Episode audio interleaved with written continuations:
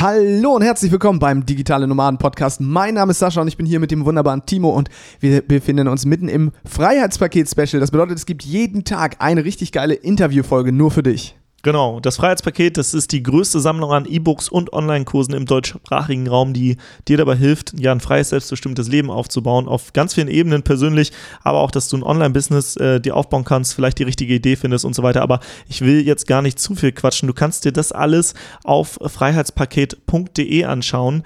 Ähm, dort siehst du auch, dass es über 96% Rabatt ist und dass du das Ganze für 1 Euro testen kannst, aber allerdings nur vom 8. bis zum 16. Dezember. Von 2018. Daher, 2018. Von daher musst du dich jetzt ranhalten, wenn du die Folge zu spät hast, dann tut's mir leid, aber der Content ist trotzdem geil.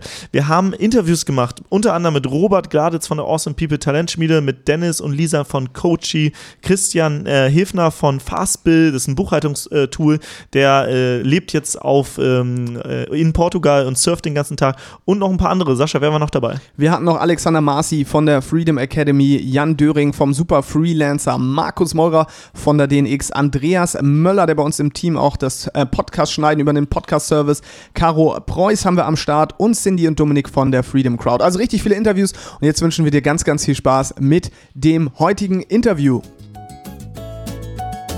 Du willst arbeiten, wo andere Urlaub machen? Du willst freier und selbstbestimmter sein? Du willst dein eigener Chef sein und hättest gerne mehr Zeit für deine Leidenschaft? Beim Digital Nomaden Podcast sprechen wir mit Menschen, die genau das bereits erreicht haben oder auf dem Weg dorthin sind. Lerne von Experten, wie du dir ein ortsunabhängiges Einkommen sicherst. Egal ob aus deinem Wohnzimmer in Hamburg, dem Coworking Space in Berlin, dem Kaffee in Prag oder deiner Hängematte auf Bali. Viel Spaß beim Digitale Nomaden Podcast, weil die Welt unser Zuhause ist. Christian, hörst du uns oder ja. hören wir dich schon? Ich kann euch hören. Äh, könnt ihr mich yes. auch hören? ja, Super. mega geil. Äh, vielleicht, vielleicht erzähle ich kurz ein, zwei Sätze. Ich habe dich nämlich in Porto dieses Jahr das erste Mal live gesehen. Da warst du auf der Bühne und du ähm, warst, oder ich weiß nicht, ob du noch bist, du warst ja ganz lange CEO bei Fastbill, also eine Buchhaltungssoftware und hast aber es dann geschafft, dein ähm, also nicht das Business, um deinen Lifestyle zu bauen, sondern du hast es genau andersrum gemacht, dein Lifestyle und dein Business. Du wohnst jetzt, glaube ich, in Portugal, surfst ganz viel. Ich habe in deinen Instagram-Stories gesehen, letztens dein Surfbrett kaputt gegangen. Ich hoffe, du hast das wieder repariert bekommen. Ja, ähm, und du hast Alternativen da stehen. sonst ein paar Alternativen, genau. Ähm, und das ist, glaube ich, ein mega interessantes Thema, in das wir auch gleich reingehen können. Wie kann man halt diesen Lifestyle halt leben und nicht sozusagen die Arbeit irgendwie sein Leben zu seinem Leben machen, sondern halt so das halt so gestalten, dass man halt irgendwie einen nice Lifestyle hat. Ja. ja. Super, ja, vielen Dank für die Einladung. Ähm, Freue mich dabei zu sein und erzähl gerne ein bisschen was.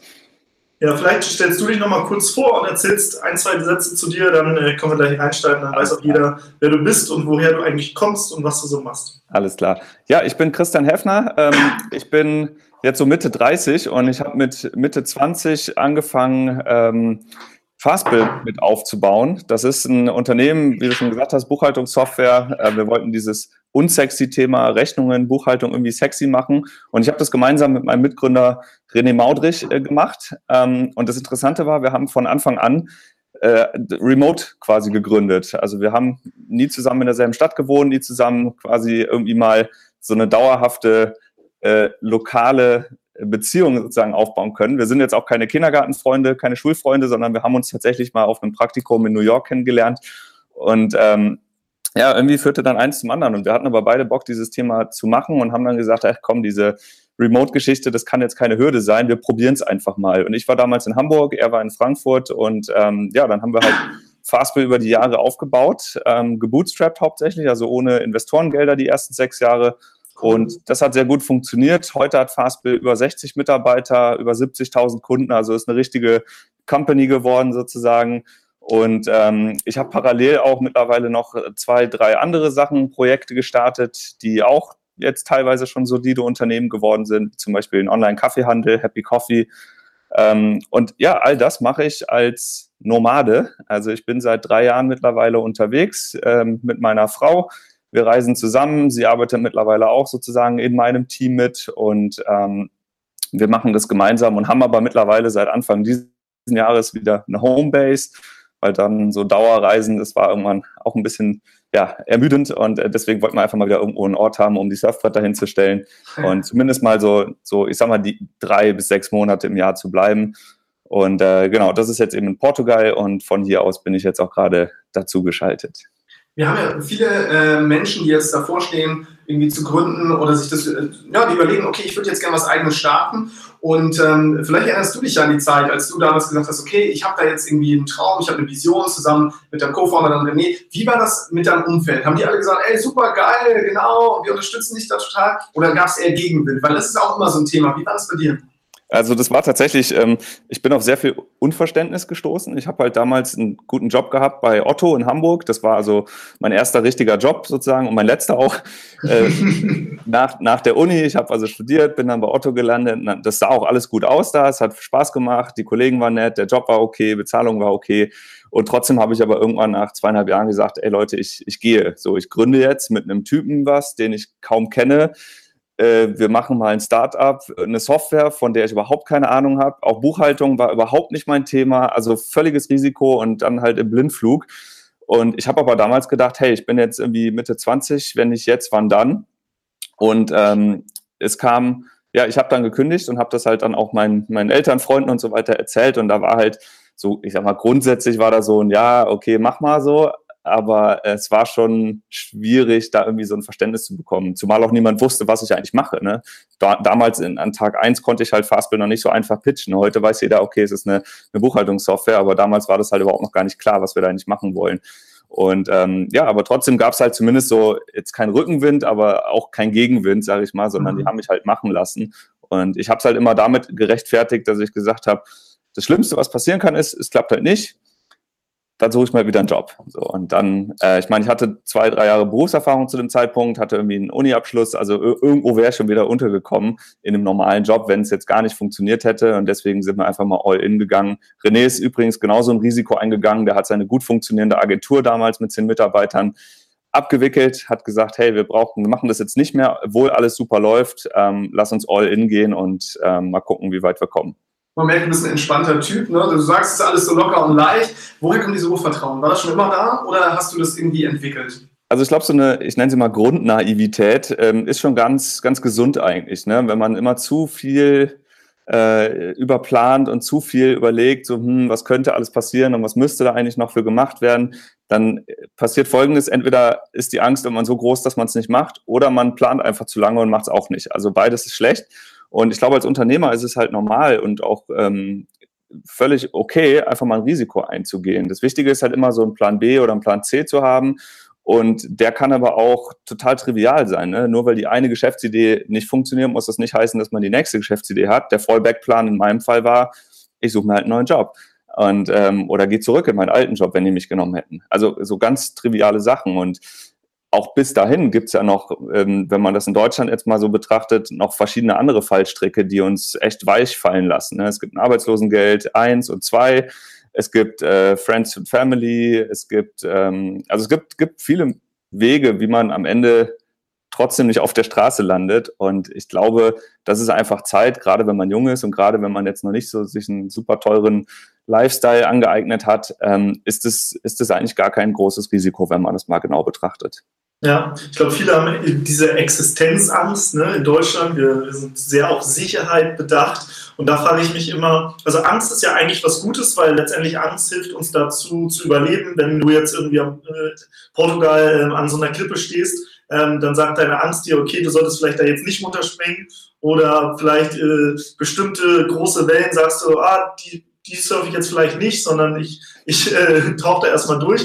Ähm, das heißt, deine Angst bewahrt dich ja eigentlich davor, zu sterben oder Schaden zu erleiden. Aber manchmal erzählen wir uns selbst so ein bisschen so Bullshit-Bingo äh, oder wie auch immer, wo wir selbst irgendwie so irrationale Ängste aufbauen. Wie du gesagt hast, in Deutschland fällt man weich, ne? man hat ein Sicherheitsnetz, äh, es gibt Arbeitslosengeld, es gibt Hartz IV, es gibt ähm, Friends and Family. Ähm, das heißt, eigentlich ist diese Angst ja gar nicht so...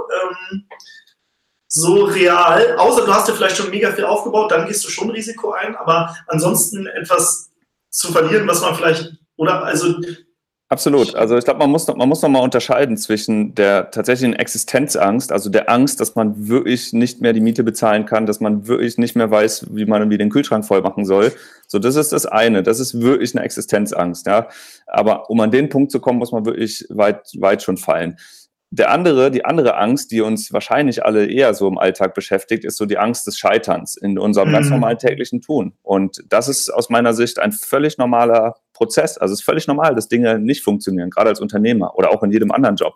Es ist völlig normal, dass Ideen auch mal nicht so aufgehen, wie man sich das überlegt hat. Es ist völlig normal, dass ganze Projekte scheitern. Es ist auch völlig normal, dass man mal hier und da ein bisschen Geld verbrennt und woanders klappt es aber dafür, vielleicht auch unerwartet. Aber genau darum geht es ja auch beim Unternehmertum. Es geht darum, schnell zu lernen, was geht, was geht nicht und dann aber das, was funktioniert, zu fokussieren und dann auch mit einem Commitment all in reinzugehen und zu sagen, hey, ich mache das jetzt so lange, bis irgendwie wieder ein bisschen Luft ist und dann überlege ich mir mal, was ich als nächstes mache.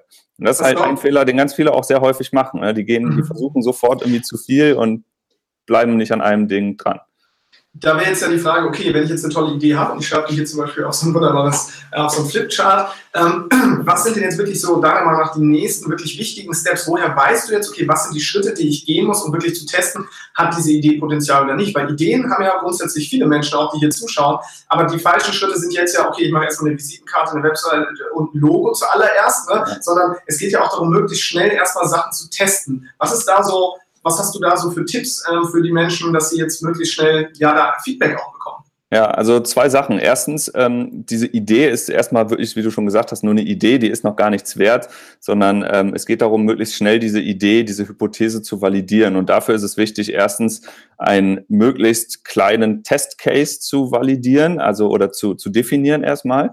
Äh, nehmen wir mal das Beispiel äh, Fastbill damals. Wir haben gesagt, wir wollen eine Buchhaltungssoftware bauen. Aber was wir halt nicht gemacht haben, ist, dass wir eine Buchhaltungssoftware gebaut haben, sondern wir haben erstmal nur eine Funktion gebaut. Ja, das Thema was ja intuitiv eigentlich erstmal das wäre, was einem im Kopf kommt. Ne? Ich mache erstmal eine Buchhaltungssoftware. Die muss jetzt programmiert genau. werden, ich hole mir jetzt Programmierer. Aber hätten wir gesagt, wir bauen jetzt erstmal eine Buchhaltungssoftware, dann hätten wir erstmal fünf Jahre lang irgendwas entwickeln müssen und dann hätten wir an den Markt gehen können und dann vielleicht festgestellt, oh Mann, da gibt es ja schon sieben andere ist zu spät. Also was haben wir gemacht? Wir haben eine ganz einfache Funktion gebaut, Rechnung stellen, die auch in einer sehr rudimentären Form, also nicht schön, nicht, nicht besonders intuitiv und auch nicht besonders vielfältig in der Komplexität, aber es hat gereicht, um halt Leuten ähm, das erstmal anzubieten, damit die eine Rechnung schreiben können. Und unsere Hypothese war, die sind dafür bereit zu bezahlen, und zwar fünf Euro im Monat. So, das war also unser sehr kleiner Testcase. Der ist jetzt für Fastbill relativ klein gewesen, aber man kann auch andere Ideen kleiner testen, zum Beispiel mit Landingpages und ganz ohne Produkt. Aber das war halt unsere Idee und das haben wir gemacht. Und das Zweite, was dann eben auch wichtig ist, ähm, ist eine Messbarkeit zu gewährleisten. Also alles, was man tut, muss gemessen werden. Jeder Handgriff, jede Facebook-Kampagne, jeder Blogpost, jede Website, die irgendwo live geschaltet wird, alles muss irgendwie messbar sein und muss dann auch ausgewertet werden. Und das ist halt ein Punkt, ähm, wo ich selbst auch in der Vergangenheit viel zu spät häufig rangegangen bin. Ja, ich habe mich immer gefreut, dass irgendwie Dinge geschafft waren, aber am Ende wusste ich gar nicht so, was ist da jetzt eigentlich rausgekommen. Und dieses kleine Häppchen definieren und messen führt dann dazu, dass man am Ende ja sich so tagesweise auch ähm, Ziele stecken kann. Ja, ich schreibe heute was oder ich mache heute was und morgen habe ich dann vielleicht schon Euro mehr verdient. Und ähm, ich glaube, das ist halt so, so, ein Ziel, was man dann wirklich Schritt für Schritt für Schritt für Schritt immer weiter verfolgen kann, jeden Tag ein Stückchen weitergehen kann. Und wenn man dann nach einem Jahr zurückschaut, dann ist auf einmal, sind die vielen kleinen Schritte auf einmal eine sehr große Summe geworden. Und es wirkt auf einmal alles sehr bombastisch. Aber wie gesagt, einen Schritt nach dem anderen machen. Ja, also wenn ich das zusammenfasse, macht man es einmal so, dass man eine Hypothese aufstellt. Ihr habt zum Beispiel gesagt, äh, Leute sind bereit, für eine Rechnungsstellungssoftware 5 Euro im Monat auszugeben. Dann testet man das, überprüft das und misst, wie viele machen das und holt sich dann vielleicht Feedback ein. Und dann kann man immer noch sagen, okay, was braucht ihr denn zusätzlich noch, damit die Software noch cooler ist? Und dann äh, dann entwickelt man eigentlich erst das richtige Produkt, sondern äh, mit der Community eigentlich gemeinsam, richtig? Ja, so, genau. Also äh, die weiteren Features, die ja nach dem ersten Feature kommen, sind ja am Ende auch nur alles wiederum kleine Tools sozusagen, die wir am Ende unter einer großen Haube zusammengefasst haben. Aber damit rechtfertigt man ja auch zum Beispiel, dass ein Produkt irgendwann nicht mehr nur 5 Euro kostet, sondern 7 Euro oder 10 Euro oder 20 oder 30 Euro oder mittlerweile haben wir ein Produkt für 100 Euro im Monat. Also das sind halt Mehrwerte, die man weiterhin zu baut, die die Nutzer gut finden und äh, die sind ja auch nur dann dafür bereit zu bezahlen, wenn sie den Mehrwert auch wirklich spüren und eine Arbeitserleichterung, eine Zeiterleichterung ähm, oder eine Zeitreduktion haben äh, oder tatsächlich Geld sparen. Ne? Also wenn jemand 1000 Euro spart, dann ist er gerne bereit, 100 Euro dafür zu investieren. So muss man immer rangehen und halt versuchen, diesen, diesen Value-Treiber zu finden bei den Kunden. Ja, äh, ich würde gerne in das Thema reingehen. Jetzt bist du ja äh, CEO gewesen und hast da wahrscheinlich richtig viel Zeit reingesteckt in die Firma. Und irgendwann hast du gesagt, okay, jetzt äh, will ich aber irgendwie mein Leben nochmal umkrempeln. Wie war dieser Prozess und äh, wie ist dein Lifestyle heute? Oder wie war er früher, wie ist er heute und wie bist du hingekommen vielleicht? Ja, also ich habe ähm, die Firma ja zusammen mit René gegründet. Wir waren sozusagen die, die Co-CEOs, wenn man so will. Also wir haben das von Anfang an gleichwertig geführt. Wir waren beide Geschäftsführer und ich habe mich halt ein bisschen mehr um den Sichtbarkeitsvermarktungsteil gekümmert und er hat sich halt um die Produktentwicklung gekümmert. Insofern hat das ganz gut funktioniert. Mhm. Und ähm, genau, das haben wir im Prinzip so sechseinhalb, sieben Jahre gemacht, ähm, parallel, remote. Und irgendwann kam halt der Punkt, wo die Firma kein Startup mehr war, sondern wo halt immer mehr und mehr Mitarbeiter dazu kamen. Erst fünf, dann zehn, dann 20 und so weiter. Und ähm, so mit der Zeit haben wir dann irgendwann gemerkt, okay, die Firma verändert sich, ähm, was okay ist. Ne? Das ist ein völlig natürlicher Prozess, aber die Firma ist jetzt eben kein Startup mehr, wo man, ich sag mal, einfach mal macht und kreativ Dinge sich überlegt und Scheitern okay ist, sondern mittlerweile sind wir eben eine Firma, die auch eine gewisse Verantwortung für viele Mitarbeiter hat. Wir haben Prozesse, wir brauchen Strukturen, ähm, viele, viele Kunden mit vielen, vielen Wünschen. Also es ist einfach eine andere Art von Unternehmensführung heute, als es damals war. Und ähm, ich hatte gelernt, dass die Anforderungen an einen Geschäftsführer sich auch mit diesem Wachstum an eine Firma verändern. Und das ist jetzt erstmal nichts Schlimmes, aber es ist halt für mich an irgendwann an so einen Punkt gekommen, wo ich gedacht habe, das passt nicht mehr so 100 Prozent in meinen Wunsch-Lifestyle rein, weil ich bin Unternehmer geworden aus der Überzeugung heraus, dass ich mir damit eben meinen Weg zurechtlegen kann, wie ich ihn persönlich gerne hätte. Also für mich ist Arbeit am Ende immer nur so ein Mittel zum Zweck. Mhm. Und ähm, deswegen haben wir halt irgendwann bei Fastbill dann, äh, also habe ich gemeinsam mit René überlegt, so, hey, wie können wir das machen? Ähm, ich wollte halt auch unbedingt dann nicht mehr nur remote in Hamburg sein, sondern ich wollte halt dann auch auf Weltreise gehen, wollte unterwegs sein. Und ähm, ja, wir haben das Experiment dann gewagt. Ich bin dann irgendwann losgezogen, habe Hamburg hinter mir gelassen und habe auch unterwegs das alles gemacht und gemanagt. Aber ähm, ja, irgendwann gab es für mich halt keinen kein Grund mehr da, wirklich zu führen, weil es ist halt gar nicht so einfach, irgendwie 50 Leute zu führen, wenn man die Hälfte davon noch nie gesehen hat und die andere Hälfte nur einmal oder zweimal im Jahr sieht und dann aber auch noch in einer zwölf Zonen Unterschied, äh, Stunden anderen Zeitzone sitzt.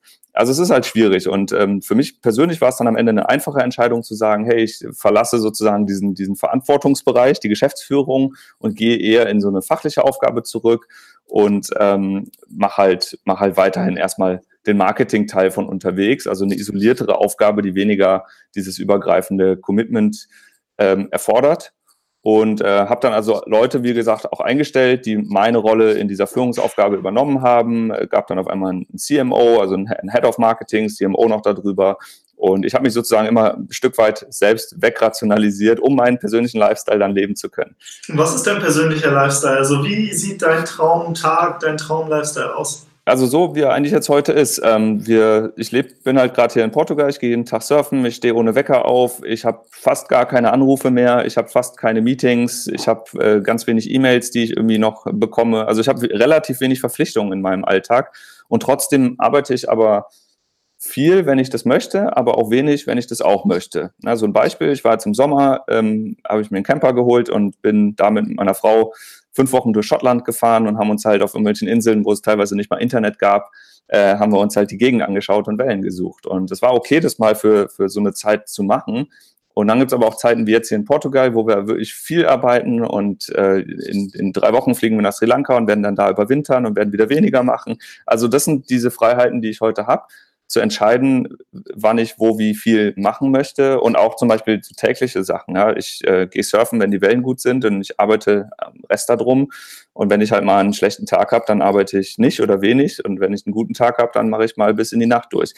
Also das ist halt die Freiheit, die ich mir immer gewünscht habe. Und das mache ich auch heute, das lebe ich so. Und ähm, dazu gehört auch, dass ich zum Beispiel neben Fastbill noch andere Unternehmen habe aufbauen können in den letzten Jahren, die mittlerweile auch ganz gut dastehen.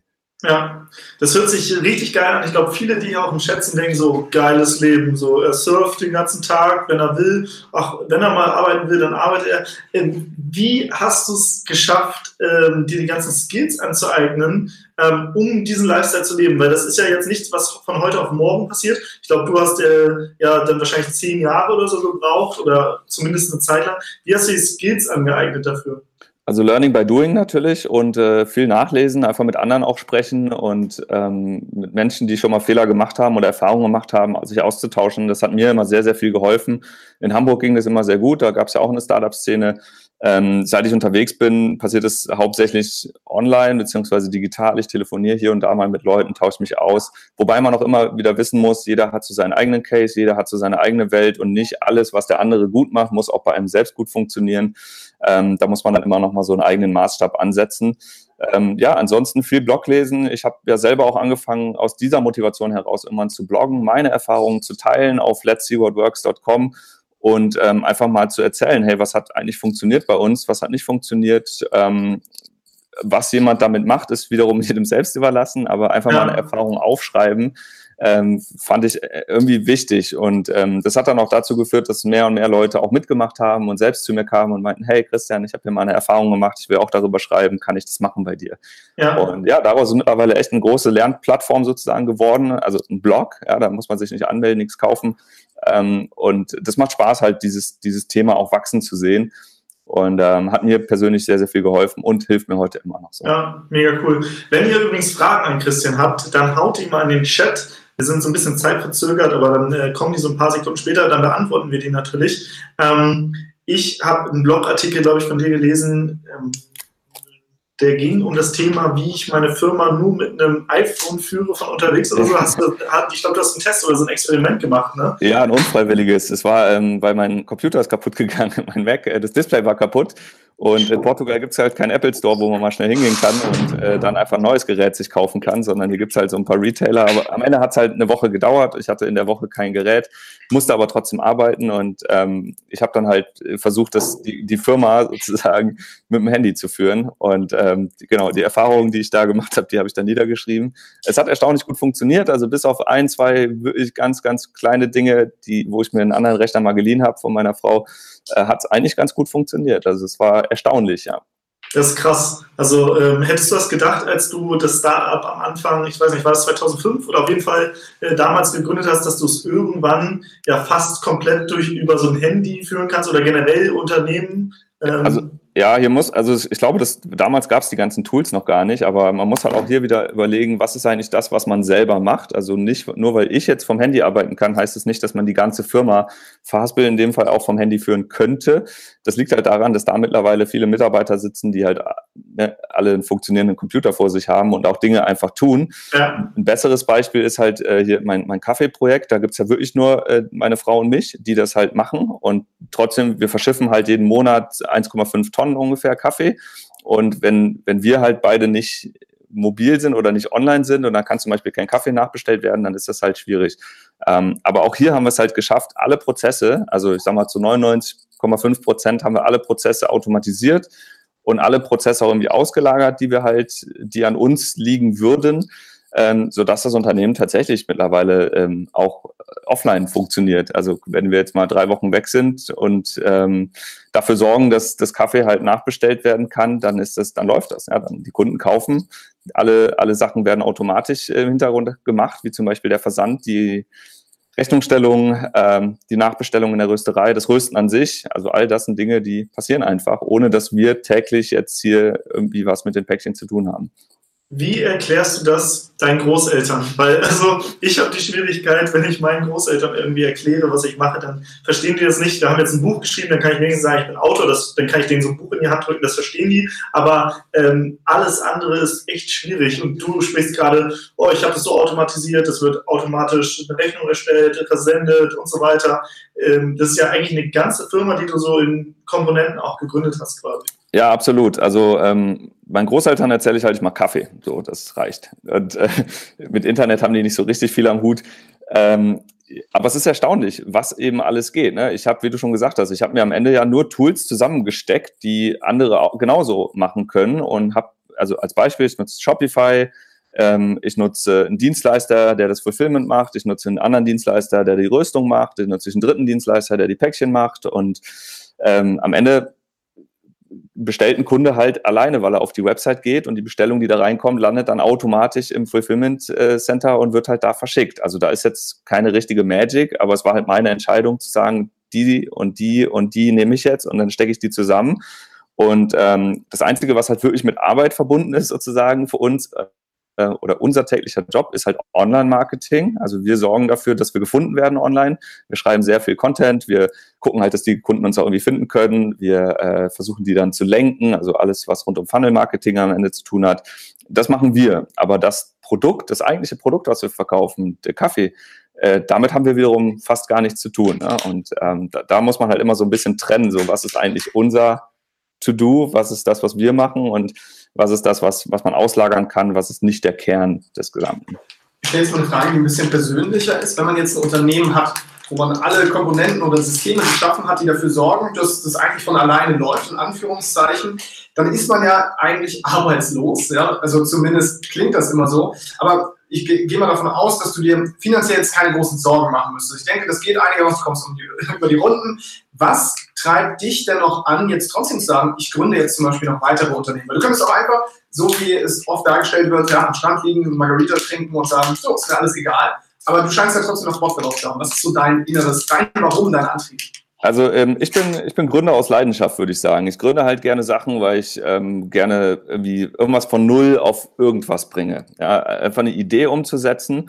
Das muss nicht immer sein, dass man das Rad dabei komplett neu erfindet. Aber ich habe zum Beispiel dieses Kaffeeprojekt irgendwann mal gestartet, nachdem ich auch die Vier-Stunden-Woche gelesen habe von Tim Ferriss und habe gedacht, okay, das, diese Idee, dass man halt ein ein einfaches Produkt hat, was jetzt schon immer da war. Ja, Kaffee gab es schon vorher, habe ich jetzt nicht erfunden das irgendwie zu nutzen, um, um halt so, ein, so eine Automatisierung hinzukriegen. Also mich hat dieses System fasziniert. Ja, ich wollte wissen, ob dieses System funktioniert.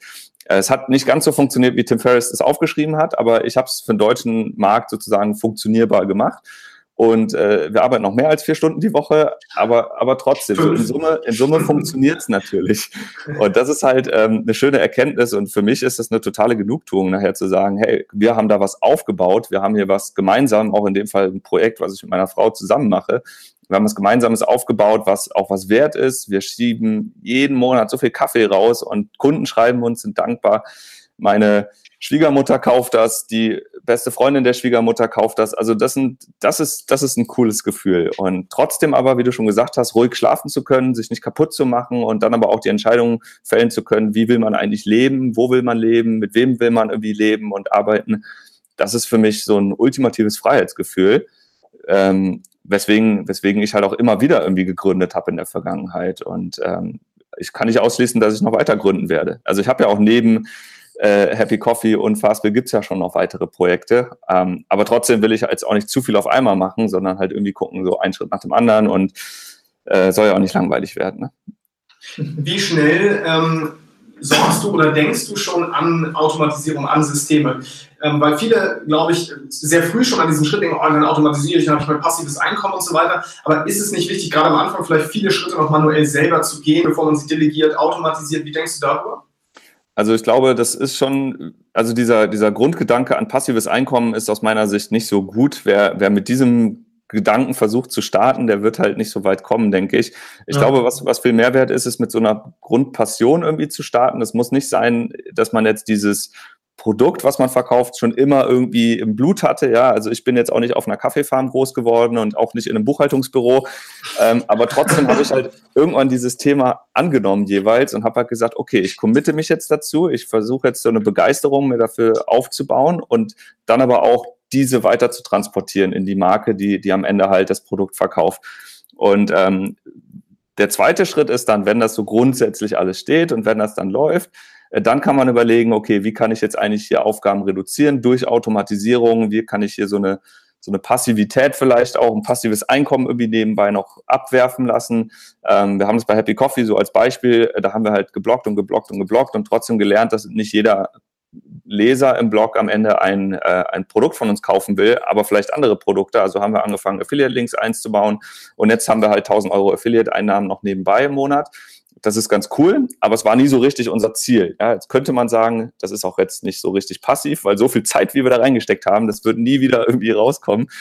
Ähm, aber es ist halt jetzt ein Modell, was sozusagen mit funktioniert aus diesem großen Ganzen. Und ich glaube, dieses große Ganze muss man auf jeden Fall im Blick behalten und nicht einfach nur sagen, ich will jetzt irgendwie äh, irgendeine Affiliate-Seite aufbauen und dann sofort äh, viel passives Einkommen haben. Ich, ich habe da eine neue Wortschöpfung jetzt. Äh, du hast mich da gerade inspiriert. Passioniertes Einkommen. Was hältst du davon, oder? Ja, das klingt gut, das klingt gut. Also ich glaube, wenn man wirklich auch Bock hat auf das, was man da so macht und verkauft, dann ist es gar nicht so, so schlimm mit dieser Arbeit. Und mir ging es persönlich noch nie darum, wenig zu arbeiten. Also es war nie mein Ziel.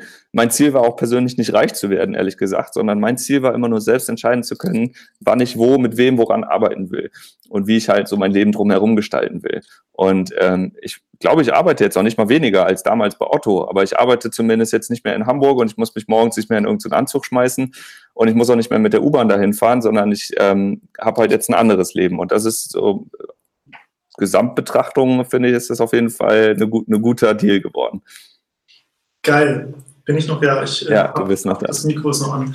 Ähm, ja, mega, mega geile Story. Ähm, wie gesagt, wenn ihr Fragen an Christian habt, dann haut sie in den Chat. Ähm, richtig cool. Als ich deinen Vortrag schon gesehen habe, dachte ich, okay, dich müssen wir auf jeden Fall interviewen, ähm, auch bestimmt nochmal auf dem Podcast und so, weil es ist halt wirklich eine geile Story. Du, du, man hat mehr bei dir, Geld steht halt wirklich nicht im Vordergrund, sondern wirklich dieses, ich will halt selbst entscheiden, wann, wo ich arbeite. Und ähm, du, du hast da hinten im Hintergrund die Surfbretter und ähm, ja, wie, wie du gesagt hast, du arbeitest wahrscheinlich jetzt nicht weniger als vielleicht bei Otto, als du noch angestellt warst, ähm, aber du kannst halt einfach selbst entscheiden, wann du was machst und ähm, vielleicht auch die Sachen, die dir keinen Spaß machen, abzugeben. Ne? Also es ist ja, äh, vielleicht ähm, machst du das Marketing gerne für den, dein Kaffeeunternehmen, aber du röstest vielleicht nicht gerne den Kaffee, deswegen gibst, gibst du das auch ab. Ne? Und ich genau. glaube, das ist halt ein cooler, cooler Ansatz, wenn man einfach Dinge, die man auch vielleicht, wo man nicht Lust drauf hat oder die andere besser machen können, einfach die auch abgibt.